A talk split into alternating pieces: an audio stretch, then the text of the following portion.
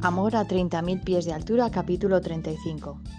Entre todo ese mogollón de situaciones y verdades gestándose en la realidad de su momento, el jefe de bomberos visitó la casa de Rachel. Aún estaban presentes Sally, Karin y Zafar. Fátima anunció al hombre, hombretón, pensó Amina, que olvidó por un momento la ira que el regreso de su padre había provocado. El tipo era guapísimo, pelirrojo, con unos ojazos verdes impresionantes y barbita de unos pocos días. Buenas tardes.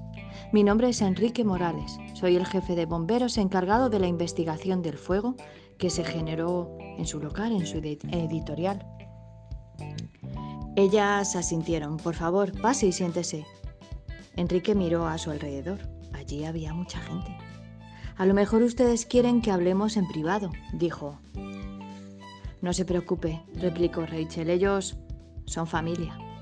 El hombre carraspeó un poco para tomar aire y carrerilla, para darles la delicada información que les traía. Como saben, estábamos casi seguros de que el incendio había sido provocado. Sí, eso dijeron, respondió Amina intentando llamar su atención. Salvamos el disco duro de las cámaras y hay una sospechosa. No sé si se trata de alguien a quien conozcan, quizá una clienta descontenta o, una extrabajadora. El hombre sacó una tablet de su mochila.